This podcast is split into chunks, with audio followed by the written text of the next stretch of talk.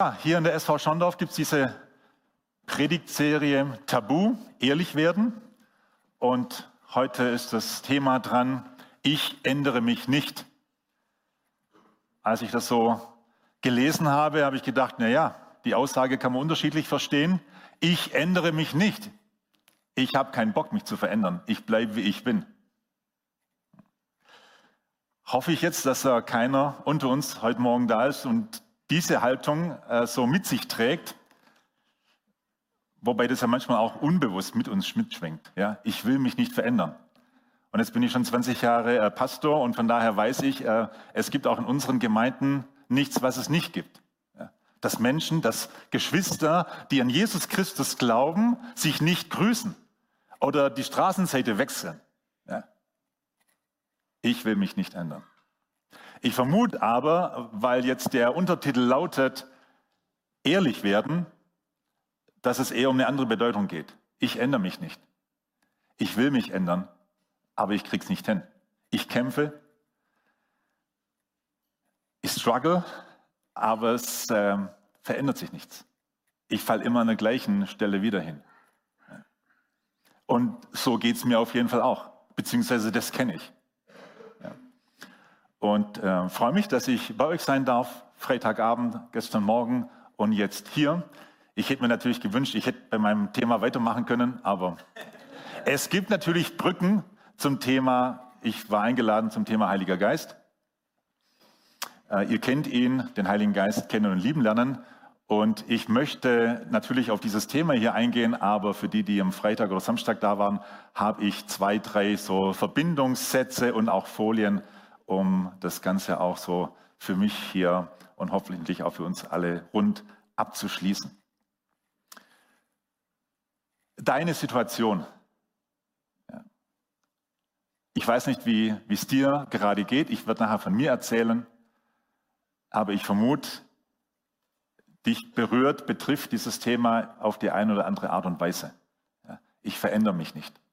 Ich würde mich an dieser einen Stelle, an diesem einen Punkt gerne verändern.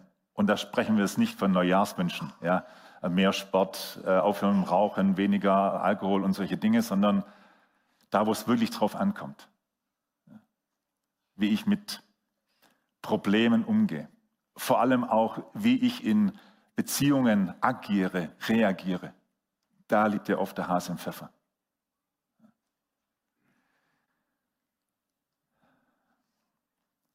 Über was will ich heute reden? Es gibt in dieser Welt unglaublich viele gute Hilfsangebote. Ich bin von Erstberuf Sozialpädagoge, äh, soziale Arbeit, äh, Psychologie, Soziologie, äh, Beratung, Therapie. Gibt es wahnsinnig, wahnsinnig viel Gutes, das uns hilft. Ja, ich denke, es ist immer gut, sich auf den Weg zu machen und Hilfe in Anspruch zu nehmen. Wenn ich merke, ich komme da nicht weiter, nicht ähm, aufzugeben und stehen zu bleiben. Das, denke ich, ist immer die schlechteste Möglichkeit. Sondern sich Hilfe zu holen, Hilfe in Anspruch zu nehmen, auch wenn uns das manchmal Überwindung kostet. Aber ganz tief im Kern denke ich, dass Veränderung geschieht durch Begegnung. Veränderung geschieht durch Beziehung. Und wir sind ja hier nicht, ja doch, vielleicht auch in einem Therapiezimmer. Äh, Wäre vielleicht auch eine ganz gute Sichtweise auf den Gottesdienst. Ja. Weil Gott da ist und uns anspricht Begegnung schenkt und dadurch auch etwas gut macht, heil macht, Veränderung bringt. Von daher möchte ich über Gott sprechen, äh, über die Beziehung zu ihm, wie er auf dich, auf mich zugeht und in dieser Beziehung schon Veränderung liegt. Und dann denke ich, gibt es einen Kardinalaspekt, der eigentlich immer am Anfang steht von Veränderung und der unausweichlich ist.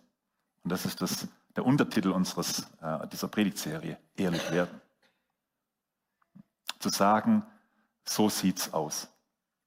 Ja. Und ich vermute mal, die aller, allermeisten, denen geht's da ganz ehrlich, äh, ähnlich wie mir, das, das fällt uns von Natur aus nicht leicht kleines kritisches Wort auch an uns äh, Christen. Ja, ihr seht alle so jung, dynamisch und äh, geputzt und gepflegt aus, ja, alle geduscht und schön frisiert, schon angekleidet. Äh, wir haben manchmal so die ähm, stehende Gefahr, so eine Sonntagsfassade aufzurichten. Ja, aus guten Motiven. Wir wollen es ja gut machen. ja, dem Herrn nachfolgen und uns äh, einbringen und so weiter. Aber manchmal steht da so eine Fassade, die dann mit, mit uns, mit unserem wirklichen, eigentlichen Leben gar nicht mehr richtig in Beziehung steht. Wie wir scheinen nach außen hin, was wir gar nicht nach innen sind. Und von daher, für jede äh, Veränderung äh, braucht es äh, Ehrlichkeit.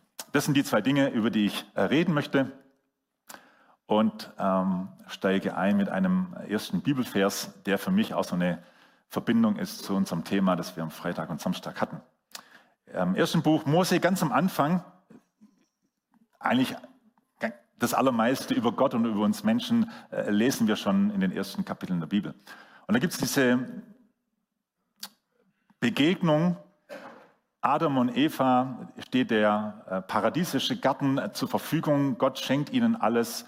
Sie können alles tun und machen, äh, nur dieses eine Gebot von diesem einen Baum nicht zu essen. Ähm, sie werden verführt, tun es trotzdem und haben jetzt ein schlechtes Gewissen. Ja, haben sich verstrickt in Schuld und Scham. Und dann heißt es, 1. Mose 3, 8 und 9, und sie hörten Gott, den Herrn, wie er im Garten ging, als der Tag kühl geworden war. Und Adam versteckte sich mit seiner Frau vor dem Angesicht Gottes des Herrn zwischen den Bäumen im Garten. Und Gott, der Herr, rief Adam und sprach, wo bist du? Hier sehen wir schon das, das Grundproblem, wenn wir auf die Beziehung Gott und Mensch achten, dass wenn der Mensch schuldig wird an Gott, wenn er was Schlechtes, was Böses tut, hält er die Nähe, die Beziehung zu Gott nicht aus. Er versteckt sich.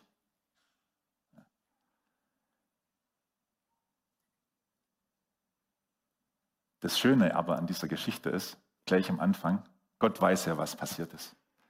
Und ja, es, äh, es hat Konsequenzen, aber wir, wir spüren hier schon den Herzschlag Gottes. Er weiß ja, wo Adam und Eva sind. Ja, das ist eine rhetorische Frage. Mensch, wo bist du? Ja, aber das begleitet Gott von Anfang an. Das ist die Frage, die erste Frage in der Bibel, ja, die er durch all die Jahrhunderte stellt. Mensch, wo bist du?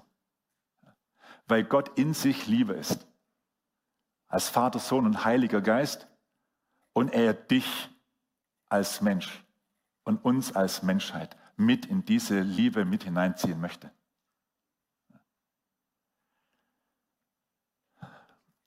Für die, die am Freitag und Samstag äh, da waren, das muss ich jetzt einfach, auch wenn meine Zeit hier begrenzt ist, noch sagen, das hört sich hier in der deutschen Fassung so gewöhnlich an. Und sie hörten Gott, den Herrn, wie er im Garten ging. Also ist natürlich nicht gewöhnlich, ist außergewöhnlich. In diesem Garten gibt es viele, viele Geräusche. Aber wört, wörtlich steht hier, was haben Sie eigentlich gehört, frage ich mich. Ja, wörtlich steht hier, Sie hörten, kann man im Deutschen vielleicht nicht ganz so gut übersetzen, das Geräusch oder den Klang Gottes. Und da kann man sich mal reindenken. Ja, Vögel zwitschern, äh, Tiere laufen hier links und rechts. Und plötzlich gibt es aber ein ganz besonderes Geräusch. Und offensichtlich kannten das Adam und Eva, so hat sich Gott angehört. Im Englischen hört sich das richtig gut an. Ja. Da heißt nämlich the sound of the Lord. Ah. Ich, ich, ich spüre das auch. Ich habe so ein richtiges Gänsegriffe, wenn ich sage, ich wusste schon, was ich sage und trotzdem, äh, ja, the sound of the Lord. Ja. Der Herr kommt. Und dann Adam und Eva, ja. Und eigentlich müssten sie ja im Gegenlaufen, entgegenspringen und Gott bildlich gesprochen um den Hals fallen. So ist gedacht, von Anfang an. Und so wird es am Ende des Tages, am Ende der Geschichte sein. Dass Gott kommt, wir ihn hören und dann uns nicht aus Angst und Scham und Schuld zurückziehen und versuchen uns zu verstecken, sondern Herr, wo bist du? Ich spring dir entgegen. So wie der Vater in der Geschichte vom verlorenen Sohn dem verlorenen Sohn entgegenspringt, ihn umarmt, küsst und so weiter. Wir tun uns schwer mit der Nähe Gottes, wenn wir mit unserem eigenen Leben unzufrieden sind, äh, in Sünde gefallen sind, wenn es nicht so läuft, wie, wie es gut wäre. Ich will hier eine Folie vom Freitagabend zeigen. Das ist für mich so, ein, so eine Matrix, äh, auch Gott zu verstehen. Wer, wer ist Gott? Gott ist auf der einen Seite er ist unser Schöpfer, er ist der Erhalter, der Richter. Man könnte ganz viel anderes noch über ihn sagen. Er ist vollkommen, gerecht, heilig. Äh, oder manche Theologen haben ihn auch bezeichnet als der ganz andere, weil Gott viel, viel größer ist, als wir uns Gott überhaupt denken und vorstellen können. Ja? Und als Menschen, die, die hier vorne stehen und äh, Joachim zum Beispiel oder ich äh, oft über Gott reden, finde ich, zumindest ich spreche, muss von mir sprechen, ähm, stehen wir manchmal eine Gefahr, bei aller Liebe und, und Freundschaft zu Gott, ihn fast mal etwas zu vereinnahmen. Ja? aber dass wir das im Bewusstsein haben, wow, Gott ist noch mal größer. Er hat es, dieses Universum geschaffen.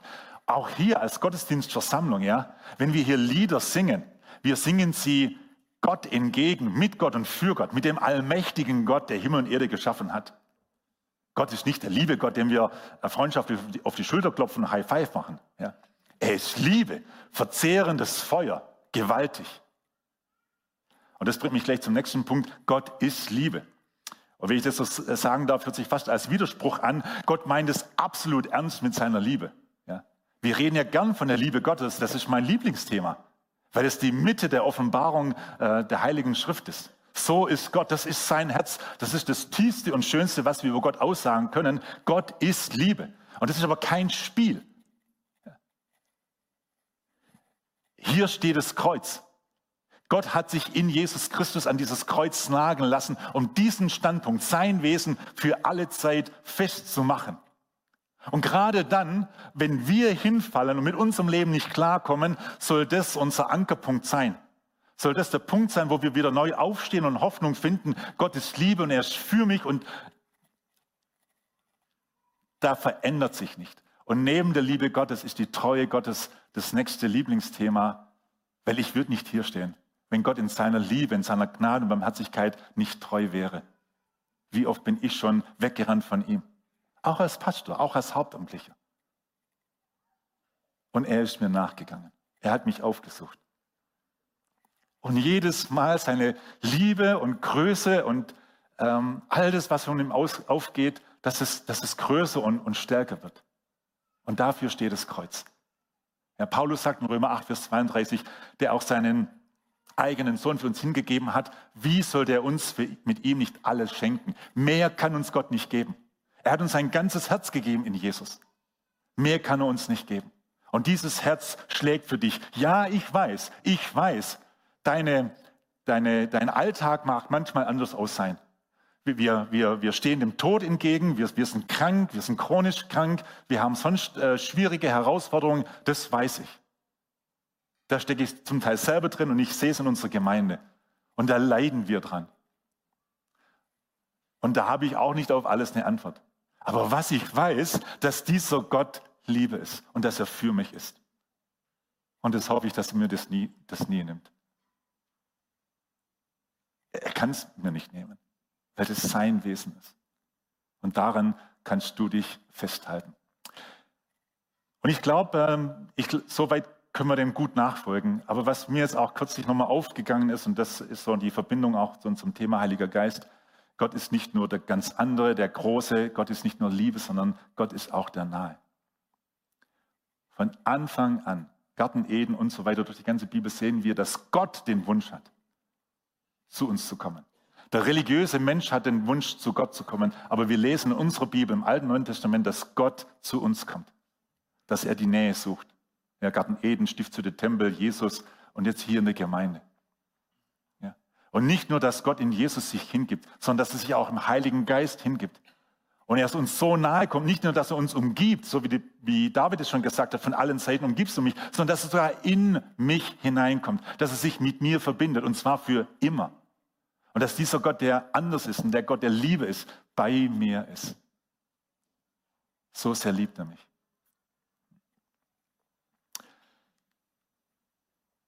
Das war so dieses allgemeine Bild, das ich jetzt die letzten zwei Tage hatte. Ein Bild, das für mich für Freundschaft steht, Entspanntheit, Vertrautheit. Es ist nur ein Bild, aber ein Bild, das für mich die, die Nähe zu Gott zum Ausdruck bringt. Wenn Gott sich mir naht, in all dem, was er ist, auch gerade in seiner Liebe, dann hat es natürlich eine Auswirkung auf uns. Das merken wir ja auch zwischenmenschlich. Wenn mir ein Mensch sehr nahe kommt, dann, dann, dann löst es bei mir eine Resonanz aus. Dann reagiere ich darauf. Und wenn Gott mir in seiner Liebe nahe kommt, dann, dann kann ich zum Beispiel nicht mit geballten Händen stehen bleiben. Das geht vielleicht kurz. Entweder gehe ich weg und verstecke mich wie Adam und Eva, suche das Weite, oder diese heiße, Martin Luther, ja, äh, Gottes Liebe ist wie ein glühender Backofen. Diese heiße Liebe Gottes lässt mich dahin schmelzen und sagen, Herr, ich danke dir, dass du mir gnädig bist. Ich danke dir, dass du mir nahe kommst, dass du mir vergibst. Ein anderes Bild war das hier. Ähm, das habe ich selbst äh, gezeichnet und das steht, nur dass man es einordnen kann, wenn es jemand kaufen möchte. Nee, ähm, das steht für mich, für die, äh, für die Dreieinigkeit. Dieser Stuhl steht für den Thron Gottes, das Kreuz für, für Jesus und der Kringel für den Heiligen Geist und sie singt diese perfekte Gestern war ich in Lorch, perfekte Harmonie. Sie, die perfekte Liebe, ja. Gott liebt den Vater in reiner, vollkommener Weise. Ach, herrlich. Und der Sohn liebt Gott zurück in vollkommener, reiner Weise. Und der Vater liebt den Heiligen Geist und, so weiter. Und wisst ihr, was das, das, das Coole ist? Das kann man sich nicht ausdenken. Dass jetzt Jesus betet im hohen priesterlichen Gebet, und ich habe ihnen deinen Namen kundgetan, redet er zum Vater und sagt, und ich werde ihn kundtun, damit die Liebe, warum redet Gott von, von, von äh, Jesus von Gott? Er sagt, das ist die Absicht. Das ist praktisch auch die Absicht, wenn wir hier im Gottesdienst von Jesus reden, äh, von Gott reden. Was ist die Absicht? Damit die Liebe, mit der du mich liebst, und wir erinnern uns, ja, diese gewaltige Liebe, die Gott der Vater zum, zu Gott dem Sohn hat. Damit die Liebe, mit der du mich liebst, in ihnen sei, in dir und in mir. Und vielleicht kennst du gerade, ich ändere mich nicht, aber das ist die, der Hoffnungspunkt für dich. Dass das die Arbeit Gottes ist, des Vaters, des Sohnes und des Heiligen Geistes. Dass er sich selber mitteilt, offenbart. Auch jetzt hier und heute in diesem Gottesdienst in den Begegnungen, in den Liedern, in dem, was wir hier hören, dass es dir ins Herz geht, in den Kopf, aber auch ins Herz, dass dein Gott, dein Schöpfer für dich ist, dass er dir nahe kommt, Beziehung schenkt.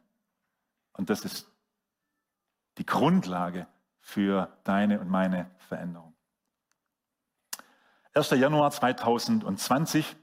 Ich habe nachmittags noch ganz entspanntes Skispringen angeguckt. Ähm, war es war nicht so erfolgreich, aber eine alte Familientradition. Dann liegen wir abends im Bett. Ähm, ich habe mein, wie gewohnt, mein Tablet vor mir.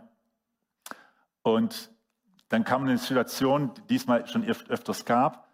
Und irgendwas hat mich verletzt und dann ärgerlich und wütend gemacht. Und ich bin aufgestanden und hat mein Tablet im Zorn auf den Boden geworfen, so dass es kaputt war. Und neben mir im Bett lag meine Frau. Den Menschen, den ich mit weitem Abstand am allermeisten liebe. Und trotzdem bin ich so zornig und wütend geworden. Dann hatten wir natürlich einen heftigen Streit. Und ähm, dann haben wir uns versöhnt. Und dann kam sie mit dieser abgefahrenen Idee um, äh, um, die, um die Ecke, du, ähm, lass uns doch mal zum Eheworkshop gehen. Unsere Freunde waren da erst äh, bei einem. Der war wohl sehr gut. Zugegebenermaßen hatte ich schlechte Karten nach der Aktion. Sag ja gut, ja. was ich damals nicht wusste, ja, dass der am Donnerstagmorgen anfing bis Sonntagabend. Vier Tage. Ja, ja, ja, ja. Ähm, dieser Eheworkshop hat, hat, unser Leben und unsere Ehe verändert. Ähm, in Klammer, ich sage das ungern, weil es gibt dieses super alte Klischee, äh, ja, ich gehe nicht zum Eheseminar, Eheworkshop, äh, so schlecht geht es unserer Ehe nicht. Das ist natürlich absolut Blödsinn. Ja, Entschuldigung, wenn ich dir da zu nahe trete, aber da ist es so. Ähm, es ist am besten, zu einem Eheworkshop, äh, Eheseminar zu gehen, wenn es gut läuft. Ja? Man kann viel entspannter über die Punkte reden. Also bitte, melde dich an. Äh, das Beste, was du deiner Ehe tun kannst. Meine ich ganz ernst. Seit 2020 haben wir, glaube ich, sieben Ehekurse durchgeführt, selber mitgestaltet, besucht. Unsere Kinder sagen, wir streiten immer noch, aber ganz anders. Um es ganz, können wir jetzt viel, viel erzählen, um es ganz kurz zu machen. Ich bin in einem Haushalt aufgewachsen, da wusste jeder in der Familie und teilweise auch in der Nachbarschaft, wenn gestritten wurde. Das ging laut zu. In der Familie meiner Schwiegereltern nada. Kein Laut, kein Ton. Mag sein, dass jemand vielleicht eingeschnappt war oder mal weggegangen ist, aber kein lautes Wort. Das heißt, wenn ich schon etwas engagierter mich geäußert habe, war das für sie schon, äh, ging gar nicht. Ging gar nicht. Ja. Puh. Wir haben so zwei Tiere für uns dann gefunden. Ähm, sie sieht sich eher als Schmetterling und ich bin ein Bison. Ja. naja, ähm, ich muss äh, kurzen, was sage ich jetzt? Jedes Mal, damals waren wir 24 Jahre verheiratet, jedes Mal, wenn ich laut geworden bin, selbst als ich noch nicht gedacht habe, ich war laut und als ich wirklich laut geworden bin und, und ärgerlich und wütend, hat es mir nicht leid getan. Ich liebe meine Frau. Wir haben, wir, wir haben auch damals schon eine gute Ehe geführt. Ich habe mich entschuldigt. Und dann war das Thema für mich äh, gegessen. Und jetzt sitzen wir dort im Zweiergespräch, äh, haben eine Aufgabe gekriegt und dann plötzlich sehe ich den, den Zorn meines Vaters äh, und sehe den Jähzorn meines Großvaters und entdecke da diese Linie und wir kommen ins Gespräch und plötzlich äh, bricht sie in Tränen aus. Und ich was, was ist los? Und, und dann sagt sie, du hast noch gar nie gesehen, was das bei mir ausgelöst hat. Ich habe mich für die Tat entschuldigt, aber mir war nicht klar, was, was mein Tun bei ihr für Folgen hatte. Wie sie mir gegenüber, dem Mann, den sie von ganzem Herzen liebt, und ich sage, wir haben auch dort schon eine gute Ehe geführt, aber wie das immer wieder zur Verunsicherung geführt hat. Wie reagiert der Frank? Ja, geht er oben aus und, und, und was bedeutet das ja für unsere Beziehung, für unsere Sexualität zum Beispiel? Das hat ja vielerlei Auswirkungen. Und das hat mich natürlich getroffen. Wow. Ja. Und das war demütigend für mich natürlich, sich das einzugestehen, ja, so bin ich. Und da, da gibt es eine Verbindung. Großvater, Vater, ich. Ähm, ja, so ist es. Und es war für mich der Punkt, äh, ehrlich zu sein. Das habe ich dir angetan. Und das, das Schlimme ist natürlich, äh, hat für mich 24 Jahre gebraucht, das so zu sehen.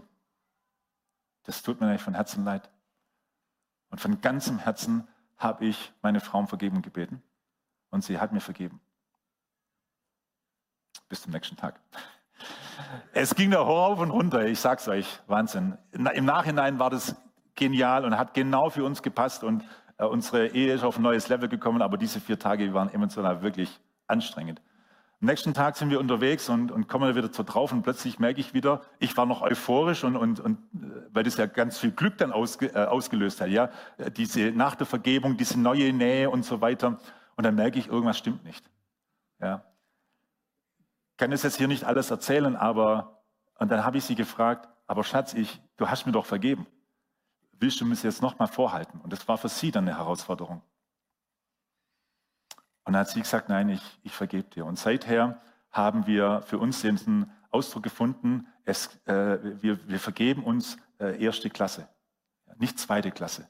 Ja, dass da noch was bleibt, dass man sich dem anderen beweisen muss, jetzt musst du erst mal so lang äh, dich anders verhalten. Nein, wir, wir schenken uns eine göttliche Vergebung erster Klasse. Es ist alles vergeben. Und ich glaube, das ist heilsam. Ähm, für uns alle. Und wir stecken alle in Beziehungen, vielleicht ist nicht jeder verheiratet, aber wir haben sonst andere intensive Beziehungen und da kommt was vor. Und wir verletzen uns ja selbst meistens dort, wo wir den anderen lieben, wo wir dem anderen nahe sind. Und das zu klären, ehrlich zu sein, Vergebung auszusprechen. Und genau das tut Gott. Dass er, wenn er uns nahe kommt, dass er nicht so macht Schau mal. Ja, Thema Schuld und Scham. Ich, mich hat es vorher sehr berührt, als wir dieses Lied gesungen haben, lass die Scham vor der Tür. Deswegen kann ich auch so reden. Ich, ich öffne euch auch gern meine anderen äh, dunklen Stellen, weil, weil Jesus mir vergeben hat. Ja. Und ich glaube, es tut uns gut, auch wenn es nicht einfach fällt, das zu sagen. Das ist ja nicht alles für die, upsala, äh, für die große Menge geeignet. Ja.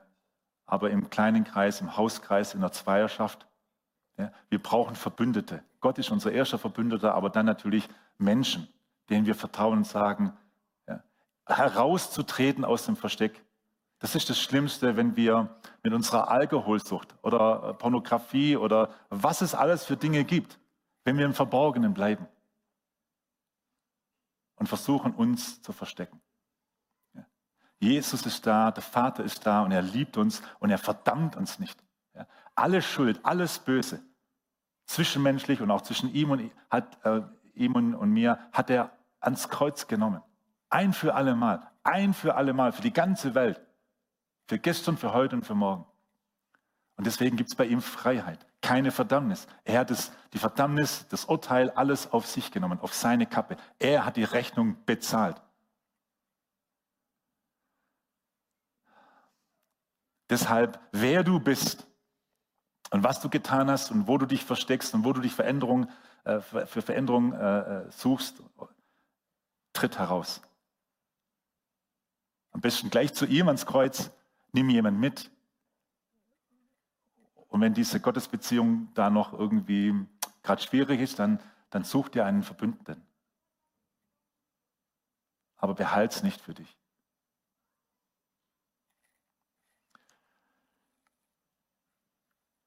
Martin Luther hat mal vom fröhlichen Tausch gesprochen und, und hat das Kreuz gemeint. Und die, eine der wichtigsten Bibelstellen für mich im, im Neuen Testament ist im 2. Korinther 5, Vers 21. Ich habe es, glaube ich, hier in der Hoffnung für alle Übersetzungen. Die Luther finde ich griffiger, aber vielleicht auch schwieriger zu verstehen. Es heißt hier, denn Gott hat Christus, der ohne jede Sünde war, mit all unserer Schuld beladen und verurteilt, damit wir freigesprochen sind und vor ihm bestehen können. Im Original steht hier, damit wir die Gerechtigkeit würden, die vor Gott äh, gilt. Ich hatte hier, oder eigentlich gerade überall, wo ich bin, auch zu Hause bei unserer Gemeinde, habe ich immer zwei Umhänge dabei. Rot ist eigentlich eine sehr schöne Farbe. In dem Fall steht es für die Schuld der Welt. Für die großen und kleinen Dinge, die in unserem Leben falsch sind, nicht richtig sind. Um es jetzt ganz kurz zu sagen, Jesus nimmt uns diesen Mantel ab und trägt ihn am Kreuz. Er nimmt alles Böse und alles Falsche auf sich. Und der fröhliche Tausch bedeutet, dass er seinen Mantel, seinen weißen Mantel, den Mantel der Gerechtigkeit oder des Heils, die Bibel hat da viele verschiedene Ausdrücke, dass er den auszieht, um unseren bösen Mantel anzuziehen. Und da ist ja einer übrig, dieser. was macht er mit dem? Den legt er dir um. Den legt er dir um kannst du gar nichts dafür tun. Es ist einfach sein Geschenk. Das Einzige, was du vielleicht tun kannst, ist zu sagen, ja Herr, so sieht's aus. Ich möchte mich nicht verstecken. Das ist meine Schuld, mein Vergehen, mein, mein, meine Kämpfe, meine Verletzung. Das gebe ich dir. Und das ist sein Geschenk. Und deswegen sollte eine, eine christliche Gemeinde auch immer ganz stark geprägt sein von Freude, von Leichtigkeit, weil Gott uns frei macht und erlöst. Das war ein, ein weiteres Bild, das ich dabei hatte. Und der Punkt ist mir wichtig hier, dass wir das Kreuz nicht nur als Dienstleistung äh, sehen. Ja, einfach unsere Schuld abgeben und dann unseren Stiefel weiterleben. Sondern dass wir diesen Umhang anziehen, dass wir bewusst mach, uns bewusst lassen machen, was ist meine Identität. Ich bin ein Kind Gottes. Und das nimmt mir niemand. Auch wenn ich da weiter zu kämpfen habe an diesem einen Punkt. Das nimmt mir niemand. Und dass ich eintrete, ja, das Gelbe, Jesus ist die Tür und, und das Kreuz, und dass ich eintrete in diesen gelben Bereich, in die Gegenwart Gottes, in seine Welt, sein Reich. Ja. Kolosser 1, Vers 13, Gott hat uns versetzt aus dem Reich der Finsternis, aus dem Reich der Schuld und Scham, des, der Schuld und der Scham, in, das war Zusatz hier, ja, ähm, äh, in das Reich seines geliebten Sohnes durch die Vergebung unserer Sünden. Und dass wir diesen Platz einnehmen. Ja? Und je mehr ich diese Nähe zu Gott erlebe, vor ihm stehe, die, die Beziehung zu ihm genieße, ja, desto mehr wird es mein Leben verändern. Die Hilfsangebote, von denen ich äh, eingangs gesprochen habe, die sind ja trotzdem gut und richtig. Aber ich brauche eine Connection zu meinem Herz und die schenkt mir Gott. Ich schließe mit diesem Vers aus 1. Korinther 1, Vers 9. Gott selbst hat euch dazu berufen, der immer mit seinem Sohn Jesus Entschuldigung, ich kenne immer nur im, äh, im Kopf die Luther-Version. Das muss ich genau lesen. Gott selbst hat euch dazu berufen, für immer mit seinem Sohn Jesus Christus, unserem Herrn, verbunden zu sein. Und er ist treu. Er steht zu seinem Wort. Lutherdeutsch heißt es, er hat uns berufen zur Gemeinschaft mit Jesus Christus. Das heißt, Gott ist da. Er ist jetzt heute Morgen da. Und er kommt dir nahe. Und er lädt dich ein. Wenn du dich versteckt hast, komm heraus. Hab keine Angst. Hier ist das Kreuz. Er hat alles auf sich genommen. Er vergibt und er freut sich auf dich. Amen. Ich möchte gerne mit uns beten.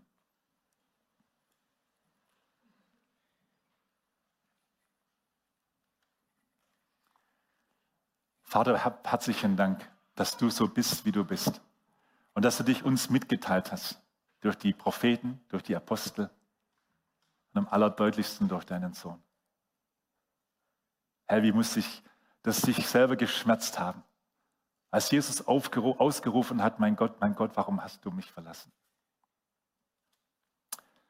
Herr, aber diese Gottesferne bist du eingegangen, weil du Liebe bist und weil du uns hier liebst. Und jetzt siehst du jeden Herr mit seiner Lebensgeschichte, wie es ihm gerade geht.